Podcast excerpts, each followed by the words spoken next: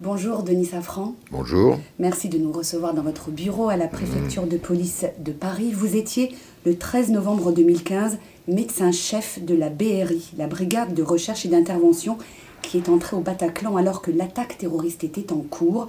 Vous témoignerez à la barre à la fin du mois d'octobre au procès des attentats du 13 novembre qui a débuté il y a maintenant trois semaines. Vous avez raconté dans les médias ce que vous avez vu et vécu ce soir-là. Vous l'avez également raconté dans un livre paru en 2017 aux éditions Grasset, Médecin de combat. Dites-nous en quoi, docteur Safran, c'est important à vos yeux de les dire et de les raconter au grand public. Alors, d'abord, le citoyen a le droit de savoir euh, comment euh, il est pris en charge, comment il va être pris en charge euh, au cours de ce type d'événement. Et euh, je pense que ce sont les acteurs de terrain, ceux qui ont vécu l'événement, qui sont le mieux à même de dire réellement ce qui s'est passé, et non pas euh, les commentateurs secondaires qui font de la polémique et qui ont vécu les événements devant leur écran de télévision ou assis dans leur bureau. On va parler de cette soirée du vendredi 13 novembre 2015. Comment vous avez appris que plusieurs attentats étaient en cours dans la capitale? Alors je l'ai appris tout à fait par hasard, euh, puisque moi je n'étais, c'était le soir, et j'étais dans un café, euh, pas très très loin de chez moi, en train de fêter le départ en retraite d'un, de mes collègues. Et euh, un de mes amis m'a appelé, qui est avocat à Bordeaux, m'a appelé en me disant Mais qu'est-ce qui se passe à Paris? Il y a des explosions au Stade de France. Je lui ai dit Ça ne doit pas être grand-chose, puisque je n'ai pas été informé oui, mais s'il se passe des choses, c'est bizarre. J'ai raccroché, là, ça m'a quand même interpellé. Donc, euh, j'ai tout de suite appelé la permanence du préfet de police, qui ne m'a pas répondu. Or, la permanence du préfet de police répond au téléphone euh, immédiatement. Donc, quand ça ne répond pas, c'est que les lignes sont très occupées et qu'il se passe vraiment quelque chose. Donc, j'ai décidé de retourner très vite chez moi en courant pour prendre mon véhicule où il y a tout mon matériel d'intervention. Et euh, sur le chemin, mon bip a sonné, euh, le bip de la BRI, marqué retour service. Alors j'ai compris qu'il se passait quelque chose. Donc j'ai accéléré et je me suis rendu très rapidement euh, vers le 36 quai des Orfèvres, siège de la BRI. pour, et là, j'ai vu que nous étions en train de nous préparer. Ah, là, vous partez ensuite hein, avec une colonne de la BRI en direction euh, du Bataclan où une fusillade est en cours. Vous êtes là en tant que médecin-chef, c'est la procédure. Hein. Lorsqu'une colonne d'assaut part euh, en intervention, un médecin l'accompagne? Voilà, alors je suis effectivement médecin-chef de la BRI, autrement appelé brigade anti-commando, dans cette, euh, ce type de situation. Mais il se trouve que j'étais de permanence ce soir-là, et c'est pas en tant que médecin-chef que j'y suis allé, mais en tant que médecin de colonne, car en effet, à chaque fois qu'une colonne d'assaut est formée, il y a un médecin au sein de cette colonne. Et quand vous arrivez justement devant le Bataclan, quelle est votre première, euh, première réaction? Est-ce que vous avez des éléments sur ce qui est en train de se dérouler? Alors, je n'arrive pas devant le Bataclan, hein. nous arrivons dans une rue perpendiculaire, euh, parce que évidemment on ne va pas se garer devant le Bataclan, où on sait qu'il y a euh, une grosse affaire en cours, probablement très grave, puisqu'on a tiré dans le Bataclan. Donc nous nous mettons dans la rue perpendiculaire, nous descendons des véhicules, on forme la colonne, et là je vois déjà qu'il y a des blessés euh, qui arrivent dans les courettes, hein, dans les cours d'immeubles. Euh, donc la colonne se forme, et là je suis attrapé par le bras par quelqu'un qui voit que je suis médecin, puisque bien qu'étant en tenue de BRI et cagoulé, euh, j'ai quand même un écriteau médecin dans le dos pour que je sois distingué des autres. Et quelqu'un m'entraîne dans une courette en disant il y a quelqu'un qui va très mal, qui est très blessé là. Donc je quitte ma colonne et je me porte effectivement euh, au chevet d'une jeune femme euh, qui était en train de saigner abondamment. Et là, une autre jeune femme était là et qui me dit euh, Mais je suis euh, médecin urgentiste, je suis médecin de SAMU, est-ce que je peux vous aider? Alors je lui dis Ben non, vous n'allez pas m'aider, vous allez faire, parce que moi, il faut que je rejoigne ma colonne, vous êtes une professionnelle, vous allez faire. donc je suis ressorti de cette courette, ma colonne évidemment n'était plus là, elle avait avancé. J'ai fini par la rejoindre, nous sommes arrivés, euh, je suis arrivé devant le Bataclan où la colonne était là prête à entrer. Effectivement, euh, j'ai vu déjà sur le trottoir euh, un chaos absolument indescriptible avec les chaises du café d'à côté renversées, du verre brisé par terre et des blessés ou décédés sur le trottoir. Vous prenez conscience à ce moment-là que c'est un attentat d'une grande ampleur Alors, je prends conscience, euh, c'est pas pour ça que je prends conscience. Déjà, j'ai entendu, parce que moi j'ai des écouteurs en permanence dans les oreilles sur la, fréquence police, bien entendu. Et là, euh, au fur et à mesure que euh, nous avons progressé du 36 quai des Orfèvres vers le Bataclan, et à partir du moment où il était dans la rue, il y a eu des messages absolument en permanence en disant ben attentat en cours à l'intérieur du Bataclan, nombreux tirs, plusieurs terroristes. Voilà. Que découvrez-vous lorsque vous entrez dans le Bataclan? Certains ont évoqué l'enfer du Bataclan. Oui, enfin, l'enfer, bon, c'est un qualificatif que je n'emploierai pas. En tout cas, d'abord, c'était un chaos, comme je vous l'ai dit. Dans le hall, il y avait déjà des morts, le dire. Et puis, lorsque nous avons ouvert les portes de la salle de spectacle, qu'on appelle la fosse, j'ai vu des dizaines et des dizaines de gens empilés les uns sur les autres. On ne savait pas là-dedans si tout le monde était mort d'ailleurs. Hein. Et puis euh, des corps euh, en travers des fauteuils sur les stalles sur le côté. Donc euh, là, j'ai pris conscience que nous étions dans une situation terrible avec probablement de très très nombreuses victimes, probablement des morts plus que je n'en ai vu malheureusement dans le hall, et des blessés probablement très graves. Mais lorsque nous arrivons, il n'y a plus de tir. Les, terroristes sont déjà montés à l'étage. On ne sait pas où ils sont quand on arrive. On ne sait pas combien il y en a. On ne sait pas où ils sont et on ne sait pas si le bâtiment n'est pas piégé. Donc euh, ça va être euh, à cette colonne d'assaut euh, d'évaluer la situation, d'explorer les lieux et assez rapidement là, que le chef de colonne apprendra par les témoins qu'il y a effectivement plusieurs terroristes qui sont à l'étage, euh, montés à l'étage. Euh, à ce moment-là, le chef de colonne de la BRI vous demande de rester au chevet des blessés. Euh, comment, dans des moments pareils, face à ces morts, face à ces scènes de guerre, on parvient à garder la tête froide pour décider très vite ce, qu'il faut faire Alors, comment Je ne peux pas vous dire. Je pense que c'est très individuel. Ça dépend de chacun. Euh, si vous voulez, moi je me suis mis, bah, comme à chaque fois que je dois intervenir dans une situation difficile, je me suis mis en situation dite opérationnelle. Hein. Euh, moi, je dois dire que dans, ce cas-là, je n'ai pas eu d'état d'âme. Hein. Euh, l'objectif, c'était de faire ce pourquoi on est là, c'est-à-dire d'évaluer très vite la situation et d'imaginer très rapidement ce qu'on va faire. Et ce qu'on va faire là, c'est très simple. Hein il faut évacuer le maximum de gens le plus vite possible. Les gens valides, les gens non valides, parce qu'on ne sait pas si les tirs ne vont pas reprendre, on ne sait pas si une autre équipe de terroristes va arriver par derrière, et on ne sait pas si l'immeuble ne va pas subitement exploser et s'effondrer. Donc plus on va sortir de gens, et plus il y aura de, de rescapés, si j'ose dire.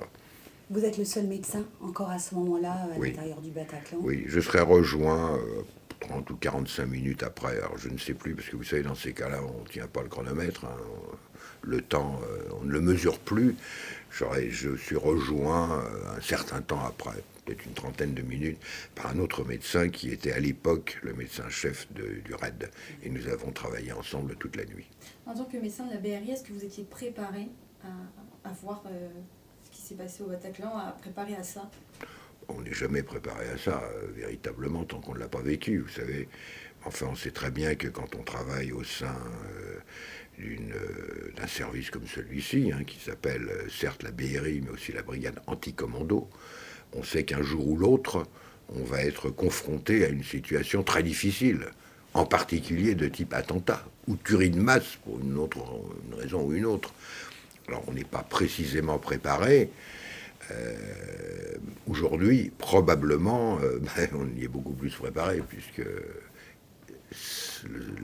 la situation s'étant déjà produite, on sait qu'elle peut se reproduire. Justement, comment se déroule l'évacuation des, blessés, sachant qu'il y a plusieurs terroristes à l'étage? L'évacuation des blessés, c'est très simple. Quand la, colonne est, arrivée euh, et a progressé et a commencé à sécuriser les lieux, à un certain moment, euh, quelqu'un, probablement le chef de colonne, a donné ordre aux gens valides de, sortir rapidement. Donc, euh, moi qui étais à l'entrée de la fosse, j'ai vu arriver des gens en courant, complètement valides, et puis après des gens moins valides, des gens blessés, et puis enfin j'ai vu arriver des gens très gravement blessés, traînés par d'autres. Donc évidemment l'objectif c'était d'organiser ce qu'on appelle nous l'extraction, hein, ce que connaissent bien les médecins militaires. La première chose à faire, c'est pas de soigner sur place, c'est de mettre à l'abri. Hein, avec euh, cette obsession permanente de ce qu'on appelle le surattentat. Donc plus on va sortir de gens et plus il y aura de rescapés. Et alors, euh, bah, les gens, il faut les faire sortir, mais il faut d'abord s'assurer que ce ne sont pas des terroristes qui sont en train de sortir, qu'il n'y a pas des terroristes cachés. Et parmi les blessés, euh, s'assurer qu'il n'y a pas des blessés piégés. Hein, C'est-à-dire les blessés chez qui on a mis une grenade dans la poche ou choses comme ça, que tous les médecins militaires connaissent. Hein. Donc vous étiez avec des, membres de la BRI pour euh, effectuer ce Non, j'étais avec des... Non, parce que toute euh, la, colonne de la BRI est montée à l'étage, mais il y avait les policiers, euh, en particulier les policiers locaux, hein, du commissariat, qui ont fait ce soir-là... alors eux, pas du tout préparés, évidemment, mais ce soir-là, on fait un travail extraordinaire. on a du mal à imaginer, six ans après, le le chaos, la panique qui devait régner à, ce moment-là au Bataclan, euh, vous avez dû utiliser des barrières en fer pour euh, évacuer euh, les blessés. Il n'y avait pas assez de matériel, pas assez de civières. Pourtant, les secours arrivaient vers le Bataclan, le SAMU, les pompiers. Oui, mais non.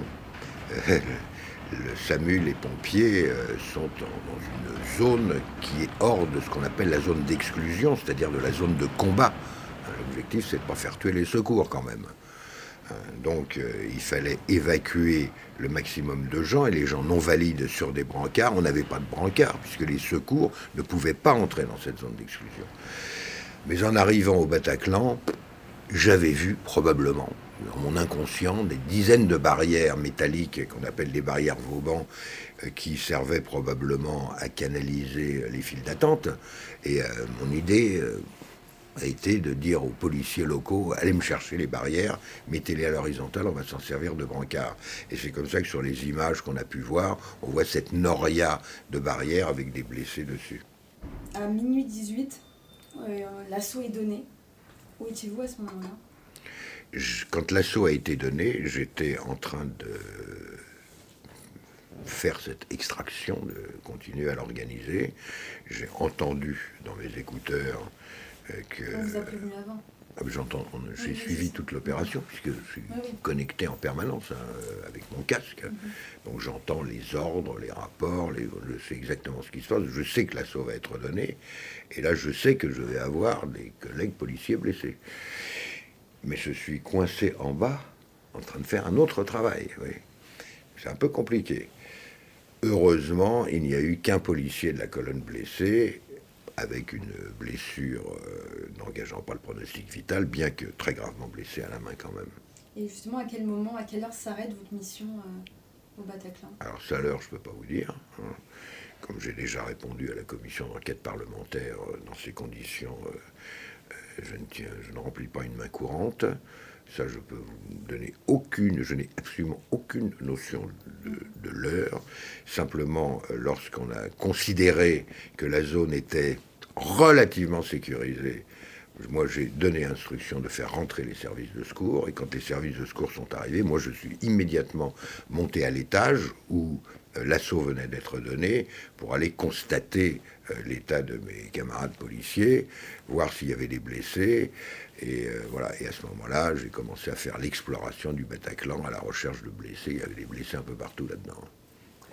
Docteur Safran, vous étiez présent en janvier 2015 lors de la prise d'otage à l'hypercachère, qui a fait quatre victimes juives et des dizaines de personnes retenues en otage à l'intérieur du supermarché par un terroriste. Est-ce que cette expérience vous a servi pour ce que vous avez vécu euh, quelques mois plus tard au Bataclan, où ce sont deux situations qui finalement n'avaient rien à voir? Ce sont des situations radicalement différentes. Euh, à l'hypercachère, euh, la situation, comme nous disons, était fixée.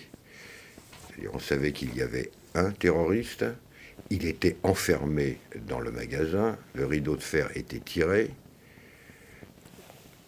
on était renseigné par les otages qui étaient dans la chambre froide mais qui, curieusement, avait du réseau de portable au sous-sol. Quand même très curieux. Quand on sait que nous, euh, Dès qu'on entre dans une pièce, il n'y a plus de réseau, mais on a pu communiquer avec eux. C'est d'ailleurs comme ça qu'on savait qu'il y avait un enfant en bas âge et qu'on a pu donner des conseils euh, pour réchauffer cet enfant en bas âge. Parce qu'il était quand même dans une chambre froide, même si elle était arrêtée, mais néanmoins le froid reste dedans un certain temps. Donc, euh, oui, situation fixée, on savait qu'il y avait des morts, on avait été renseigné. Bon, il pouvait y en avoir beaucoup plus, mais enfin, on savait que les otages étaient au sous-sol et que le terroriste était en haut. Euh, c'est pour ça d'ailleurs que l'assaut a été donné avant qu'il descende tuer les otages en bas. Hein. Donc situation radicalement différente. Lorsque nous arrivons au Bataclan, on ne sait pas exactement ce qui se passe. La situation est totalement mouvante. Elle n'est pas fixée. Encore une fois, on ne sait pas combien il y a de terroristes là-dedans. On ne sait pas où ils sont. Docteur Safran, vous avez témoigné au procès des attentats du 13 novembre 2015. Dans quel état d'esprit vous abordez ce procès? Est-ce que vous préparez votre témoignage? Alors, je ne prépare rien, parce que le préparer, ça voudrait dire que je réécris l'histoire après coup. Vous savez, la mémoire humaine, euh, c'est quelque chose d'extrêmement labile. Hein. Euh, plus le temps passe et plus euh, vous oubliez, et pour compenser l'oubli, vous inventez. Donc surtout, je ne me prépare pas. En fait, je me prépare à répondre aux questions. Les questions auxquelles je pourrais répondre, j'y répondrai celle auxquelles je ne peux pas répondre, je dirais que je ne peux pas. Si on me demande à quelle heure vous avez fait ceci ou cela, comme je l'ai déjà dit au président de cette commission d'enquête parlementaire, que je ne qualifierais pas plus, euh, je n'étais pas là pour regarder l'heure et, les noter. Euh, des enquêteurs, des policiers ont commencé à témoigner à la barre hein, au procès des attentats du 13 novembre 2015 des familles qui sont parties civiles au procès euh, par l'intermédiaire de leurs avocats posent des questions très précises. Elles veulent savoir dans quelles circonstances exactes sont décédés leurs proches, dans quelles conditions, à quelle heure, à quel endroit du Bataclan. Est-ce que vous comprenez ces demandes, ces attentes de la part des proches des victimes et est-ce que ce sont des questions auxquelles vous vous apprêtez euh, à répondre et auxquelles vous pourrez apporter des réponses? Alors moi je comprends parfaitement que puisse avoir ce type d'interrogation. Hein. Je ne sais pas si moi, dans ces circonstances, j'aurais les mêmes ou d'autres. Euh, je n'en sais rien. Moi, je, direz ce que vous avez vu. J'ai dit, je dirais ce que j'ai vu. Euh, je n'inventerai pas. Hein. Euh, je ne vais pas faire créer une légende autour de ça. Ce que j'ai vu, je l'ai vu et je le dirai. Ce que je n'ai pas vu, ce que j'ignore, je dirais que je l'ignore. Je ne suis pas censé tout savoir. Et après, euh, moi, une fois que l'assaut a été donné, que nous avons sécurisé les lieux et ben, nous avons évacué les lieux pour laisser rentrer la police judiciaire, après que les dépiégeurs d'assaut, c'est-à-dire les démineurs, aient vérifié que le bâtiment n'était pas euh, piégé, moi je ne suis pas rentré après, hein, c'était terminé. La mission impartie était terminée. Vous ne voulez pas qu'on dise de vous que vous êtes un héros? Christophe Molny, que nous avons euh, interviewé aussi pour LCJ, réfute également ce terme. Mais docteur Safran, si, vous n'êtes pas des héros, vous, les hommes qui, qui, sont intervenus ce soir-là au Bataclan avec toute leur humanité, qui est un héros Si vous n'en êtes pas? Bah écoutez, euh, moi je suis pas un héros, je, j'ai une mission. J'ai une mission, euh, je remplis la mission. Euh, j'ai choisi de faire ce métier, qui n'est pas mon métier de base, hein, médecin de colonne d'assaut. Hein. Moi, je suis, j'étais auparavant médecin hospitalier, professeur de médecine. Ben, j'ai fait le boulot qui m'est assigné. Je ne considère pas que je suis un héros. Si ce genre de situation risquait de me faire peur ou autre, ben, je ne le ferais pas. Donc euh, je considère que j'ai fait le job. J'espère l'avoir bien fait, en tout cas l'avoir fait au mieux, en dépit des polémiques euh, que vous connaissez. Je pense que le travail a été très bien fait par tout le monde ce soir-là. Et que je ne vois pas comment on aurait pu faire mieux. Euh, voilà, donc c'est loin d'être un héros. Hein. vous savez, les héros, moi je sais pas ce que c'est un héros. voilà parce que c'est un héros. Peut-être faut être fou pour être un héros. aller au-devant des balles volontairement. bon, non, là, on fait, on fait le boulot en prenant un maximum de précautions et en sachant que ce travail est à très haut risque. Mais on le sait à l'avance, quoi. Un jour, on va être soumis à une situation à très haut risque. Docteur Safran, six ans après, est-ce que ces attentats vous ont-ils marqué dans votre vie euh, pro et dans votre vie euh, personnelle aussi? Pas du tout. Pas du tout. Vous n'avez pas eu de traumatisme Pas du tout, pas du tout. Vous êtes résilient Pas du tout. Je ne suis pas résilient. Moi, j'ai fait 40 ans de réanimation. Vous savez, alors évidemment, j'ai jamais, euh, jamais pris en charge autant de victimes dans un temps si court. Enfin, vous savez, euh, toute ma vie, j'ai pris en charge des gens au service de réanimation, des traumatisés, euh, des accidents de voie publique très graves, des, défenestrés, des gens atteints de coups de couteau, d'armes à feu. Donc, voilà, je pense que cette expérience euh, de toute une vie euh, m'a formé, ou en tout cas, euh, si elle ne m'a pas formé, elle a montré que j'étais capable d'assumer ce genre de choses. Donc, pour répondre très directement à votre question, je ne me suis jamais senti psychotraumatisé, je n'ai jamais ressenti le besoin de voir un psychologue. Euh, le lendemain de l'attentat, j'ai repris le travail. Il y avait beaucoup de boulot le lendemain, beaucoup de vous imaginez bien, hein, parce qu'on considérait que c'était pas fini. Hein. Et puis voilà, puis ainsi va la vie. Et puis euh, je suis passé à autre chose. Euh, ça ne veut pas dire que je suis totalement insensible au drame qui s'est produit, au drame individuel, même collectif. Mais en tout cas, ça ne m'a pas, euh, ça n'a pas changé ma vie et ça ne m'a jamais empêché de dormir. Une dernière question, euh, docteur Safran. Dans une interview accordée au Figaro en 2017 à l'occasion de la sortie de votre livre, vous parlez de vos parents juifs mm. polonais cachés à Paris pendant l'occupation qui ont échappé à la déportation mm. et vous dites que vous vous considérez comme un rescapé. Mm.